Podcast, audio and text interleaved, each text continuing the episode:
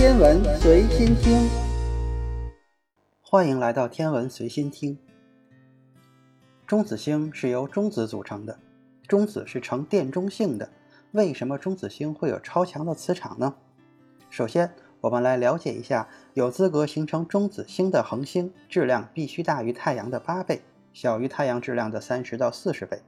这种大质量的恒星在寿终正寝时，会拼尽全力来一个回光返照，爆发出巨大的能量，将大部分质量散尽回归太空，中心留下一个致密的核心。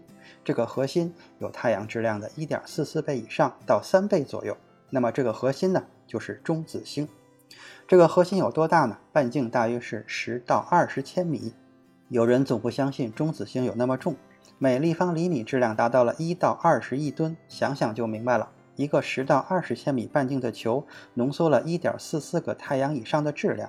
要知道，太阳的质量是一点九八九一乘以十的三十次方千克，半径是六十九点六万千米。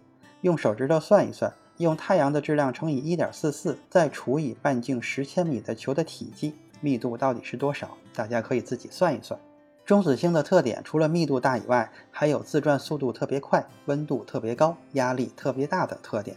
中子星自转主要是继承了原恒星的角动量，这有点像滑冰运动员。当运动员缩紧身体的时候，缓慢的旋转就会变得快起来。原恒星的半径大都是数十万甚至百万千米。最终缩小到十千米左右，因此转起来就特别的快。最快的毫秒级脉冲星，比如像代号为 J 一七三九负二五八的中子星，自转速度达到了每秒钟一千一百二十转。已知最高转速的中子星是 PSR 零五三五负六九，转速高达每秒钟一千九百六十八转。中子星刚形成的时候，温度可以达到十的十二次方开尔文。就是万亿开尔文，而太阳表面的温度才有六千多开尔文，中心温度才有一千五百万开尔文。中子星温度比太阳温度高出上亿倍。随着时间的推移，中子星温度经过一个乌卡过程，一万年后，中心温度会降到一亿开尔文，表面温度会降到一百万开尔文。中子星压强高达十的二十八次方个地球海平面的大气压，也就是比地球海平面高出一万亿亿亿倍。比地球中心压力要高出三十万亿亿倍，比太阳中心的气压要高出三亿亿倍。由于中子星这种极端的特点，它除了害怕黑洞以外，任何的天体靠近它都会被它吃掉，这就更别说我们人造天体了。因此，人类想要近距离观测中子星是不可能的。中子星的表面逃逸速度达到了光速的一半，也就是每秒钟十五万千米。如果一个人被中子星引力捕捉落到中子星上的话，速度将达到一半光速，撞击造成的能量达到两亿吨 TNT 爆炸的威力，相当于四枚世界最大核弹沙皇核弹或一万五千多颗广岛原子弹同时爆炸的威力。不过，这点威力在中子星极大的重力场作用下，可能掀不起一毫米的波浪。还有一个极端的特点，就是超强的磁场。磁场的衡量单位叫做高斯，地球的磁场是零点七高斯，就足以抵挡太阳风的袭击。木星磁场高达十四高斯，是地球的二十倍左右。太阳磁场极区普遍磁场很低，只有一高斯，但太阳磁场活动性很大，两极喷发时可以达到一千高斯。日面宁静区磁节点磁场强度也达到了上千高斯。但黑子爆发磁场可以达到四千高斯，这些看起来已经很强的磁场，与中子星磁场比起来，完全是小儿科。中子星的磁场强度至少在数千亿高斯以上，绝大多数脉冲星表面磁极磁场强度都高于一万亿高斯，甚至高达二十万亿高斯。脉冲星是中子星的一种，就是旋转的中子星，因为不断的发出电磁脉冲信号而得名。其实中子星都会旋转，只不过有快有慢。那么怎么有区别于脉冲星呢？这是因为天体的自转轴与磁轴并不重合，中子星也是一样的。这样中子星旋转起来，从磁极发出的能量射线就会像灯塔一样扫过太空，而这束能量正好扫到地球，并且有规律的重复扫过，被人类接收到了。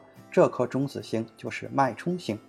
由于中子星很小，那些虽然也有旋转和能量射出的中子星，由于它的信号没有扫过地球，就比较难被人类发现。即便发现了，也不叫脉冲星，依然叫做中子星。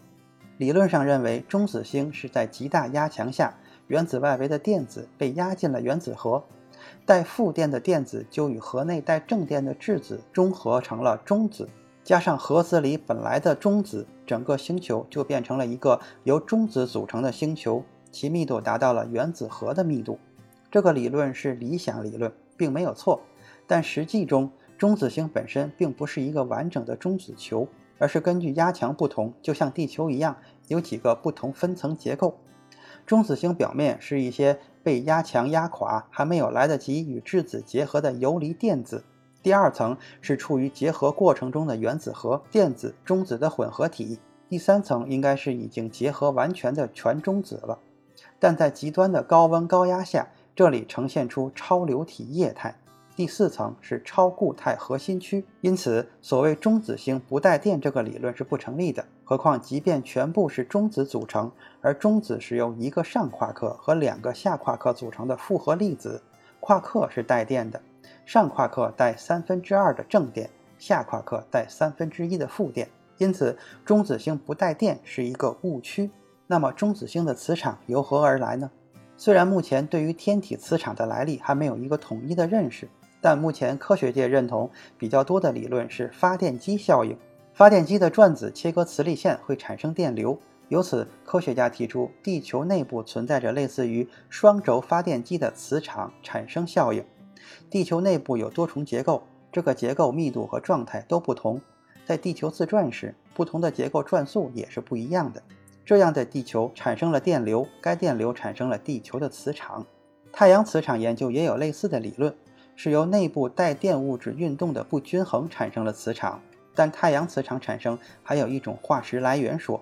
这种理论认为，太阳现有的磁场是几十亿年前形成物质留下来的。这种学说实际上就是说，磁场可以从其前身天体获得或者继承。